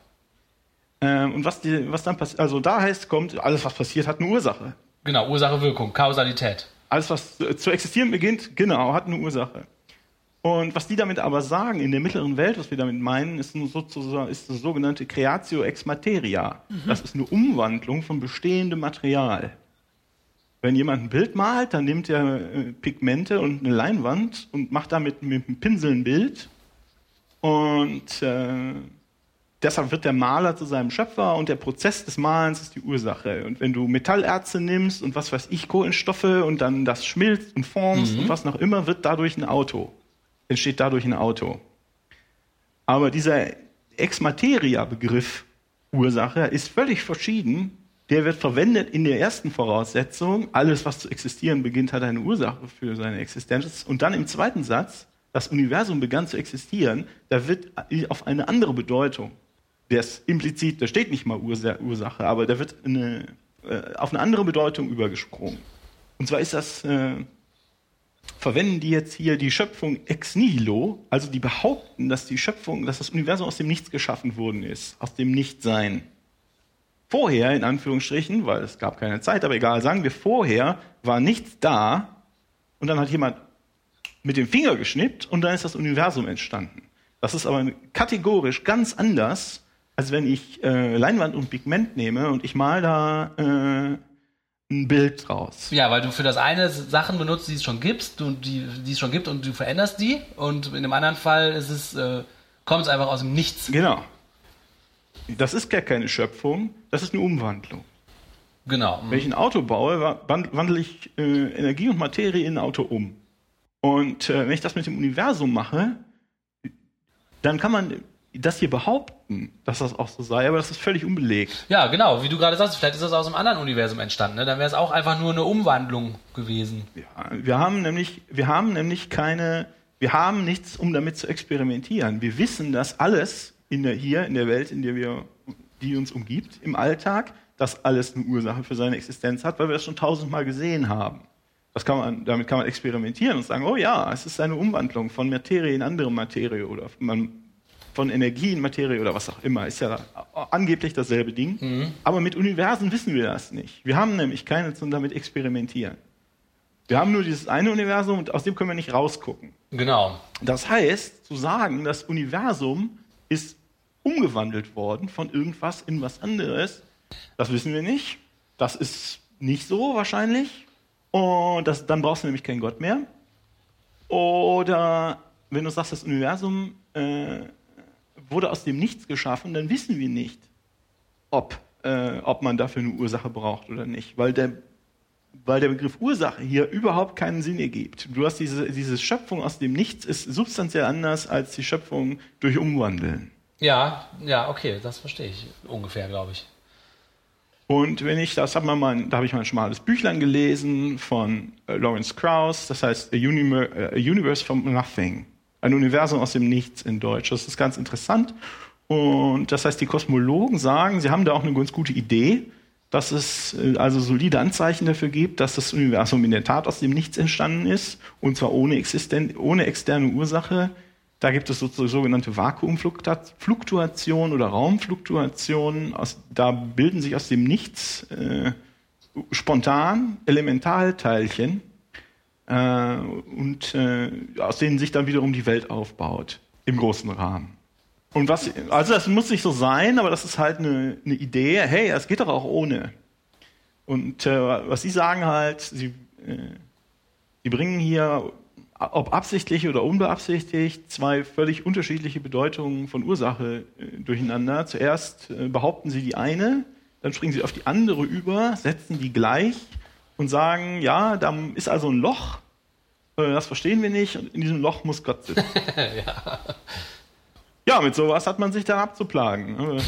Ja, ja weil das ist äh, leicht aufzustellen, äh, dieser äh, sogenannte Beweis, und äh, kompliziert zu widerlegen. Ne? Das ist das Tricky, das ist das Gemeine daran. Martina ist, Martina zweifelt.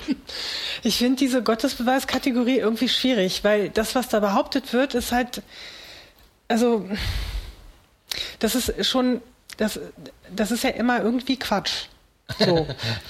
Und dann das aber mit so, dann das auf so eine wissenschaftliche Ebene äh, zu widerlegen, also ich habe da irgendwie, finde ich das schwierig. Also klar, die formulieren das pseudowissenschaftlich hier und das dann so wissenschaftlich auseinanderzunehmen, widerstrebt mir irgendwie innerlich. Deswegen finde mhm. ich das etwas schwierig, diese Kategorie. Aber es gibt ja scheinbar äh, Diskussionen, die auf der Ebene dann so stattfinden. Also ich bin, ich, ich stimme mit dir überein, äh, dass, äh, dass niemand zum Christen wird oder meinetwegen zum Moslem, falls dieses Argument denn wirklich aus, aus dem muslimischen Kulturraum kommt. Was übrigens interessanterweise schon wieder zeigt, dass man es also auch benutzen kann, um diverse Götter in Natürlich. die Welt hinein zu äh, definieren. Aber niemand ist wegen so eines Arguments jemals religiös geworden. Äh, das benutzen die, die benutzen das nur äh, gegenüber Leuten, die schon religiös sind, um die irgendwie zu bestärken oder gegenüber äh, zweifelnden atheistischen Leuten, um zu sagen, da, da habt ihr es. Hier. Genau, um Angriffe abzuwehren, um Zweifel auszulöschen, um, um äh, Kritikern den Wind aus den Segeln zu nehmen. Ne?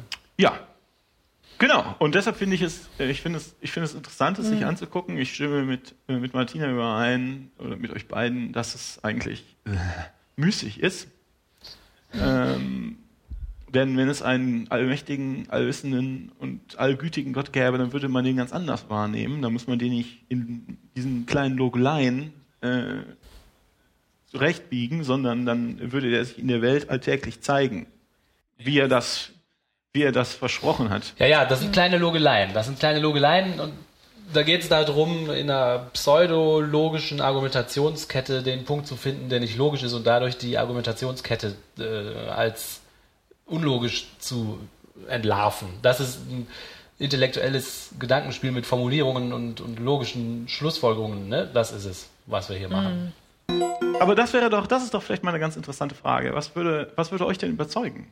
Also wenn es das hier nicht ist, ähm, oder würde euch so, ein, wenn wir so einen Beweis haben, den wir irgendwann nicht mehr widerlegen können, der eine nicht logische Fehler hat oder wo die Annahmen nicht unsinnig sind, was, was würde euch denn, was würde euch denn überzeugen? Das ist, äh, das ist äh, die Frage gilt ja auch für mich, äh, dass das Christen vielleicht doch recht hat. Oder zumindest die Theisten. Also du hast ja eben schon selber gesagt, ich finde es ein Riesenunterschied, ob man beweist, dass es irgendeinen Gott oder Schöpfer gibt, der sogenannte Gott der Philosophen, äh, oder ob man jetzt konkret ans Christentum glauben muss. Also wenn jetzt bewiesen würde, dass äh, der christliche Gott existiert, so wie die Bibel den beschreibt und wie die Christen heute da an den glauben, also wenn man das beweisen könnte, dann würde ich mich total ärgern.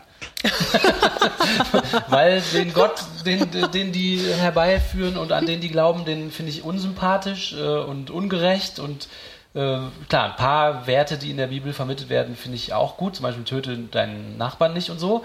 An die möchte ich mich auch gerne als Mensch im Alltag halten.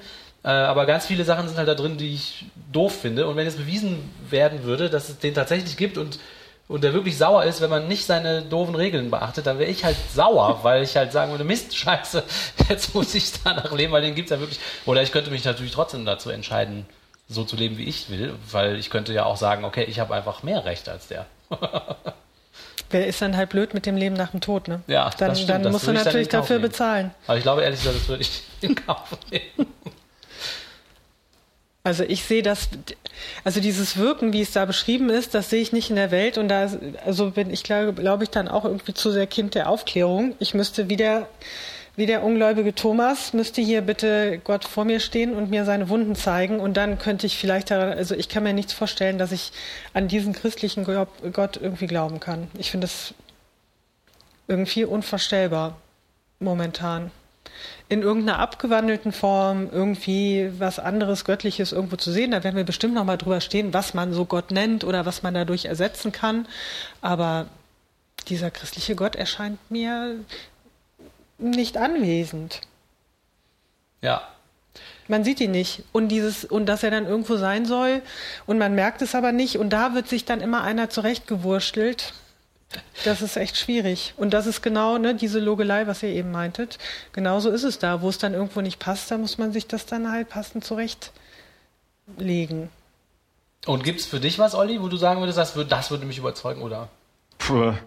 Also ich bin wie ihr nicht der Meinung, dass in dem Universum, das wir kennen, irgendwo Platz für einen allmächtigen Gott ist. Ähm, für irgendein allmächtiges Wesen ist, das äh, würde sich zeigen, wenn es das existiert. Und äh, wenn ich mir die Welt anschaue, ist es die ganz offensichtlich nicht von einem äh, allgütigen äh, Wesen. Da fühlt sich kein allgütiges Wesen für zuständig für unsere Welt. Weder sehe ich irgendwo Anzeichen von einem Allmächtigen, noch sehe ich Anzeichen von einem Allgütigen. Ähm, also ich glaube weder, dass es, äh, dass es äh, dass das eine noch das andere geben kann, in, in, in unserem Universum, solange wir an, an unsere Welt gebunden sind. Und wie du, Till, eben auch gesagt hast, dass jetzt, wenn das, wenn das, äh, wenn das allmächtig, selbst wenn es allmächtig wäre und es wäre nicht allgütig, weil das ist offenbar nicht, dann finde ich es auch kein besonders tolles Wesen und dann möchte ich es nicht anbeten. Und äh, wenn es äh, allgütig wäre, aber nicht allmächtig, sondern so eine Art freundlicher Naturgeist, der durch den Wald huscht und äh, nett zu Eichhörnchen ist, weil es das so gerade eben kann, dann äh, fände ich das sehr interessant, äh, mir das näher anzugucken. Aber auch da muss ich nicht äh, vorkriechen. Ja. Das ist halt das, was uns oft komisch vorkommt. Dieses hündische Kriechen, dieses äh, Ja. ganz, ganz klein machen. Ich bin schuldig, ich bin, äh, ich bin schuldig, ich bin ewig schuldig. Mhm.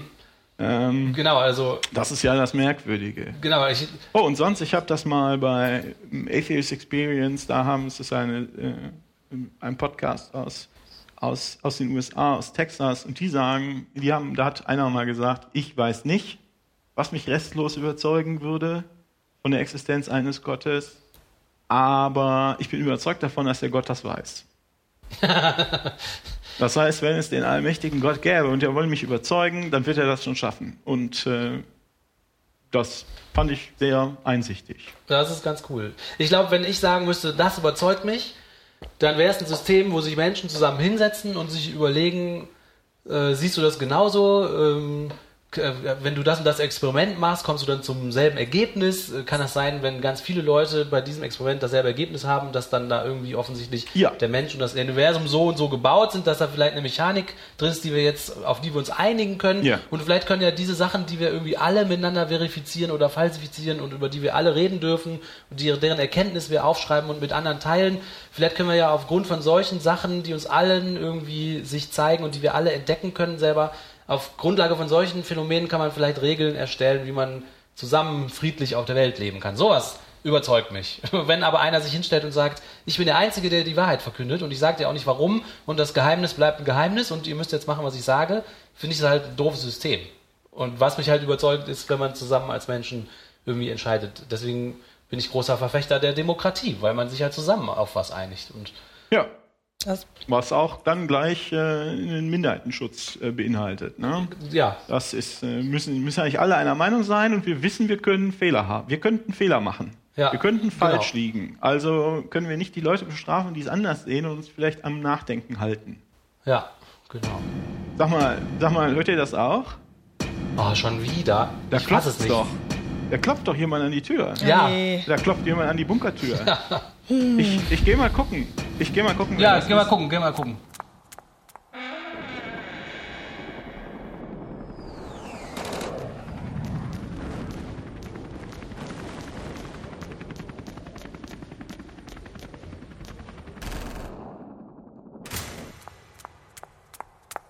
Ah, ähm, also das, ich habe ihn jetzt nicht reingelassen. Aber das war, ja, das war interessant. Der Kardinal Robert Sarah war an der Tür. Der hatte mir was Wichtiges mitzuteilen. Ah, dann, was, was hat er denn Also, ja, gesagt? ist für euch. Also eigentlich wollte er das direkt auf dem Podcast, aber ich habe ihn dann, hab ihn dann weggeschickt. Ein Sehr gut, ja, Aber Der hat, ähm, er sucht jetzt irgendwie den Vatikanbunker, aber das sind wir ja nicht. nee.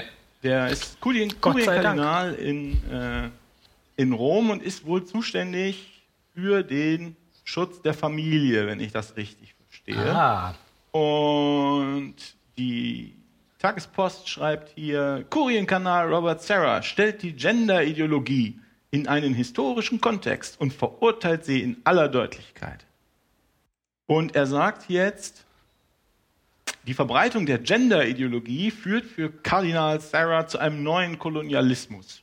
Und er ist der Präfekt, das habe ich eben falsch gesagt. Dies stellte der Präfekt der Vatikanischen Kongregation für den Gottesdienst und die Sakramentenordnung unmissverständlich fest. Die Gender-Theorie werde von der Weltgesundheitsorganisation und weiteren Institutionen aus Nordamerika, Westeuropa und Australien in die ganze Welt hineingetragen. Dies ist ein regelrechter Neukolonialismus.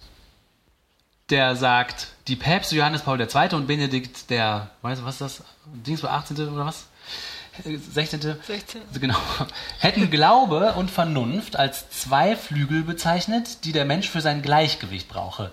Verlasse sich der Mensch aber lediglich auf seine Vernunft, verliere er den Kontakt zur Vaterschaft Gottes, so sei der Mensch verlassen, dann könne der Mensch wie ein Insekt zerdrückt werden, etwa in den KZs oder in den Gulags. Ja, das ist ja nett. Das finde ich total krass, weil er damit impliziert, dass alle Menschen, die in den KZs vergast worden sind, selber schuld sind, weil sie äh, den Kontakt zu Gott mit Absicht verloren haben, weil sie sich äh, zu sehr auf ihre Ratio verlassen haben und zu wenig auf Gott. Also das ist äh, so eine krasse Aussage äh, von einem Geistlichen. Das finde ich einfach total krass. Ja, also entweder er meint das oder er meint mit dem Satz, dass wenn man den Kontakt zu Gott verliert, dann werden alle Nazis und veranstalten die KZs. Oh, das, Also das lässt ja so- lässt es so ein bisschen offen. Ne? Ja, also ja, stimmt, so kann man es auch lesen, ja. hm. ich hätte es jetzt auch eher so interpretiert, dass man das Opfer dann ist. Also derjenige, Ja, der gut. zerstört wird. Ach so, das ist ja, das macht ja besonders viel Sinn. Oder? Gar keinen. Kardinal Sarah äh, zitiert ja auch den Papst oder behauptet, der Papst hätte gesagt, dass die Gender-Ideologie ein Frontalangriff gegen die Familie sei. Sie wolle die Familie zerstören. Wahnsinn. Und die sei einen wissenschaftlichen Anstrich hätte das und so weiter und so fort. Vatermord und Muttermord sei dazu gekommen, der radikale Feminismus. Also, wenn man, wenn man, ich möchte den Artikel eigentlich gar nicht vorlesen. Das ist, äh, ja, was, was haben denn die Leute? Also, ich, ich, ich weiß wenig über Genderforschung. Meines Erachtens, was sie machen wollen, ist, sie wollen, sie wollen analysieren, wie weit das Geschlechtsbild, was wir heute haben oder was wir irgendwann mal hatten, was Gesellschaften haben, wie weit das kulturell ist und wie viel da wirklich äh, biologisch, ähm, biologisch vorgegeben ist, oder? Das verstehe ich, so würde ich Genau, verstehen. und darauf, äh, aus, davon ausgehend stellt man, glaube ich, in Frage, ob die Rollen, die man äh, Frauen und Männern zuschreibt, nur aufgrund des biologischen Geschlechts, ob das überhaupt gerechtfertigt ist und Sinn macht. Und es wird Ja, und wieso schiebt, wieso schiebt denn die Kirche und jetzt auch dieser Kardinal, der hier an der Tür klopft, äh, wieso schieben die denn so einen Hass darauf? Also ist, der, der Artikel ist lang und äh, es, wird, äh, es wird also, es ist ein beschimpfendes Zitat nach dem nächsten. Warum schieben die denn so einen Hass darauf? Ja, das hat, glaube ich, auch was. Also mh, es gibt natürlich diese extremen Personen, wie jetzt dieser Herr, wenn der schon durch solche auch verbalen Äußerungen, ich meine, da, da fällt er schon auf als eher extrem, würde ich jetzt mal behaupten. Aber es hat äh, was damit zu tun, was hier auch so als Wert reklamiert wird ne, von der Kirche. Und das ist ja immer viel die Familie und dieses vielleicht eher das äh, konservative Gesellschaftsbild. Und da kommen solche ja, solche Gedanken wie LGBT, äh, Transsexualität, schwul, lesbisch, äh, kommen da eben quer und damit kann man entsprechend ja auch Leute wieder hinter sich bringen, die vielleicht dieses normale, normale Menschen, in Anführungsstrichen normale äh, Menschenbild verfolgen. Also ich denke, das ist was, wo die halt wirklich ihren, ihren Haupttätigkeitsbereich auch noch sehen oder wo sie noch irgendwie überleben können in dem Bereich, halt der normalen Familie. Vielleicht ist es auch so, dass wenn man selber die Regeln macht und den anderen Leuten sagt, das machst du falsch, in dem Moment hast du halt Macht über die. Ah! Und wenn die Leute sich jetzt emanzipieren, sich ihre eigenen Rollen angucken und sagen, vielleicht muss ich das gar nicht machen, vielleicht haben wir uns nur mal ungünstig darauf geeinigt, dass ich zu Hause bleibe und koche und ich muss das gar nicht von Natur aus, Dann verlierst du die Macht über die. dann verlierst du die Macht über die. Und das willst du nicht. Klingt vernünftig. Ich habe auch mal ein Buch. Ich, ich finde ja, äh, dass auch der, es ist nicht also nicht nur dieser, dieser eine Typ, der vielleicht Au- Au- Augenrollenden Hass schiebt, sondern es gibt auch das apostolische Schreiben Amoris Laetitia vom Papst Franz, in dem der Heilige Vater von verschiedenen Formen einer Ideologie, die gemeinhin Gender genannt wird, spricht. Papst Franz definiert die Gender-Theorie als eine Ideologie, die den Unterschied und die natürliche Aufeinanderverwiesenheit, aha, Martina, auf, die natürliche Aufeinanderverwiesenheit von Mann und Frau leugnet, genau wie du eben gesagt hast. Der Heilige Vater führt dann aus, sagt die Tagespost, sie stellt eine, Gemein sie stellt eine Gesellschaft ohne Geschlechterdifferenz in Aussicht und höhlt die anthropologische Grundlage der Familie aus. Darin macht Papst Franz deutlich, das haben wir eben schon gesagt, sagt der Kardinal, dass die Gender-Ideologie ein Frontalangriff gegen die Familie sei, die die Familie zerstören will. Also es sind nicht nur einzelne Außenseiter, sondern hier wird halt auch das Schreiben vom Papst, der ja, das ist ja der nette Papst, das wissen wir ja. Ja. Das ist so ein richtig netter Kerl, ne? ein Revoluzzer und arm und bescheiden. Und der schiebt also offensichtlich auch einen Hass auf, äh, auf die Leute, die Geschlechter, Geschlechterrollen äh, erforschen wollen. Genau, weil, genau. Ich habe ein Buch mal gelesen, da äh, ging es um die Frage, woher kommt eigentlich äh, in den Gesellschaften heute diese, dieser Hass auf Homosexuelle insgesamt? Warum ist das so ein schwieriges Thema? Wenn man sich vor Augen hält, dass vor, weiß ich nicht, 2.000, 3.000 Jahren in Rom und äh, Griechenland das ganz normal war, äh, dass ab und zu schwuler Sex gemacht worden ist und so weiter. Und da war ein Erklärungsversuch, dass halt äh, zu dem Zeitpunkt, als die, als, als die christliche Kirche zur Staatskirche gemacht worden ist, der Versuch war halt, okay, die Macht und vor allem auch die Kontrolle über das Volk zurückzuerlangen und man halt mit Regeln äh, das versucht hat zu machen, die besonders tief ins intime Leben eingreifen. Und dann kannst du immer sagen, du hast das falsch gemacht und dann wirst, dann kann ich dich dafür bestrafen. Also man hat äh, einfach Machtinstrumente und, und Maßstäbe sich herbei definiert, äh, die einem im Endeffekt Macht über das Volk verdienen haben. Also immer wenn man sagen kann, du machst das hier falsch, also musst du bestraft werden, hast ja Kontrolle und Macht. Und das dann äh, so wurde das da erklärt. Das fand ich, hörte sich schlüssig an. Mhm. Aber das ist wirklich was, was, was zunehmend nicht mehr so funktionieren kann, weil die Leute einfach, also das wirklich merken, dass es halt nicht so ist, dass man dafür irgendwas bestraft wird. Also ich glaube, da wirken noch wirklich andere Mechanismen. Das ist einfach so ein erzkonservativer Verein, der sich das halt nicht vorstellen kann. Ich meine, schlau wäre es ja eigentlich zu sagen, äh, sich da zu öffnen. So könnte man sich ja noch mehr Mitglieder eigentlich sichern. Also so würde ich das jetzt mal interpretieren. Es gibt ja genug Leute auch aus dem also genug Feministinnen oder auch genug äh, Homosexuelle, Lesben, Transsexuelle, die ja auch in der Kirche noch sind. Die stößt man ja die ganze Zeit damit vor den Kopf. Also ja. ich wundere mich da etwas, dass die da so, ich halte es eher für äh, dumm, wenn sie jetzt überleben wollen, dass sie sich so verhalten. Also das ist irgendwas, wirklich ein erzkonservatives, menschenfeindliches Bild, das wirklich nur mit der, also mit dieser Normalität, die hier unterstellt wird, irgendwie agieren kann. Und man braucht dann, ach, fürchterlich. Ich könnte mich so aufregen. ja, Dieser ja. Hass auf Randgruppen, ich meine, Frauen sind noch nicht mal Randgruppen, aber sie lebt es ja auch so vor. Es sind nur Männer, die da überhaupt aktiv werden können. Ja. Also. Und da gibt's noch nicht mal, das ist, das ist, da gibt's noch nicht mal eine, eine, eine Diskussion drüber, ne, dass hier nur Männer äh, aktiv werden. Das, das wird nicht mal diskutiert. Das Priesteramt für, für Frauen. Es gab mal was über Diakonin, Diakoninnen mhm. jetzt vor einer Weile. Äh, das ist, da haben sie auch schnell den Deckel wieder drauf gemacht, aber das, äh, das, äh, was man, das Priesteramt für Frauen, das wird noch nicht mal diskutiert. Das ist so selbstverständlich, dass die Frauen hier nicht, äh, nicht gleichberechtigt sind, dass da niemand drüber spricht. Ja, ja, genau. Und es ist auch selbstverständlich, dass, die, dass diese Familie existiert und diese ganzen konservativen, überkommenen Ansichten. Und natürlich, wenn man sich da nicht bewegen will, ist sowas natürlich ein Angriff auf die Kirche und auch auf die Familie in deren Augen. Dabei kann man ja auch eine Familie haben mit allen möglichen Konstrukten. Das passt denen aber nicht in den Kram. Und weil sie jetzt merken, wie ihr sagt, dass sich äh, zunehmend weniger Leute dafür Verständnis haben und zunehmend weniger Leute sich darum für, daran halten, werden sie jetzt hysterisch. Denn das ist ja nichts anderes als ein hysterischer Hassanfall. Dieser ganze Artikel hier ist ein äh, langer hysterischer Hassanfall. Äh, der Papst ist da vielleicht, äh, äh, er wird hier auch immer zitiert und das ist auch nicht erfreulich, aber dieser Herr Mr. Sarah ist, wirkt ja nicht, also der wirkt jetzt ja nicht besonders sympathisch dabei. Der wirkt auf niemanden sympathisch dabei, oder?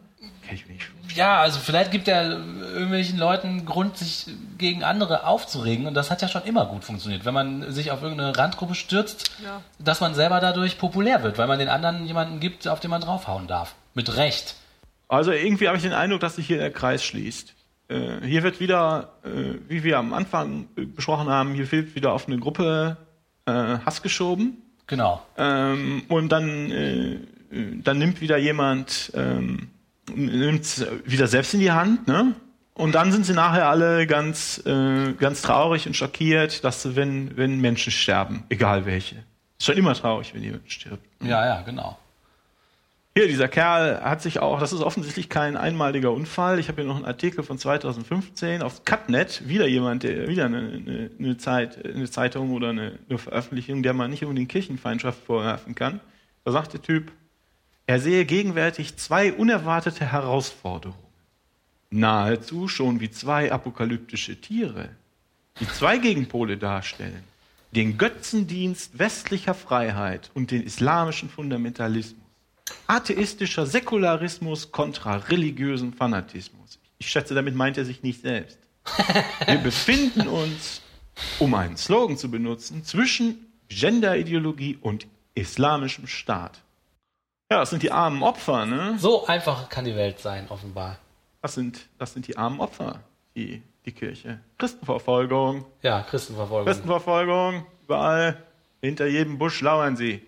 Ja. Gut, ist ja vielleicht ganz gut, dass wir hier nicht im Bunker gelassen haben. Ne? Ja, kein, gut, kein sehr sympathischer ja, Mensch. Gut, dass du die Tür wieder zugemacht hast.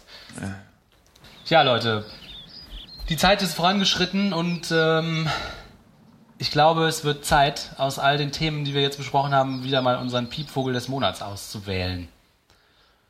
Olli, geh doch mal voran. Was ist für dich von den heutigen Themen der absolute Piepvogel? Ja, also es waren relativ schwere Themen heute. Ähm, da möchte ich eigentlich gar nicht drüber nachdenken. Deshalb finde ich es heute eigentlich am absurdesten, dass der Papst sich selbst die gelbe Karte zeigt und sagt, die Ehen, die mein Laden äh, schließt und was ja eine der wichtigsten Dienstleistungen ist, die die Katholiken noch sehen, wenn sie in ihre Kirche angucken, die Ehen sind eigentlich ungültig. Ja, das allerdings. Ich finde, das ist so, ich zeige mir selbst die Karte, stelle mir selbst ein Bein. Äh, äh, ja. Da fällt mir nichts zu ein. Ja. Da kann ich Olli nur zustimmen. Das ist auch absolut mein Piepvogel. Manche Themen sind einfach außer Konkurrenz, kann man für den Piepvogel einfach nicht nominieren. Und äh, dieses Eigentor, auch das Entblößende, was man hier sieht, äh, finde ich auch absolut Piepvogel würdig. Ja, guck mal, dann haben wir diesen Monat einen einstimmigen Piepvogel. Ich schließe mich nämlich euch auch an, weil der Rest einfach auch zu monströs ist, um den als Piepvogel zu titulieren. Ja, guck mal, da haben wir diesmal einen einstimmigen Piepvogel.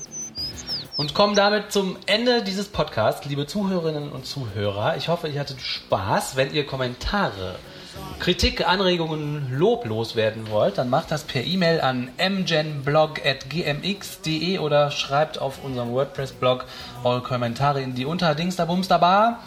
Klickt fleißig auf Abonnieren in iTunes oder Soundcloud. Ähm, ihr habt gemerkt, die drastischen Zeiten haben dazu geführt, dass wir unser versprochenes Sendedatum auch nicht einhalten konnten. Ich hoffe, ihr verzeiht uns auch das. Wir werden aber trotzdem weiterhin einmal im Monat einen Podcast äh, euch liefern. Ähm, die bekannten Programme haben Mechanismen, die euch dann schon benachrichtigen werden mit einem Piepston oder einem roten Symbol auf eurem Bildschirmchen. Ähm, jetzt bleibt uns nur noch Danke zu sagen und uns zu verabschieden. Bis zum nächsten Mal. Tschüss. Tschüss. Tschüss.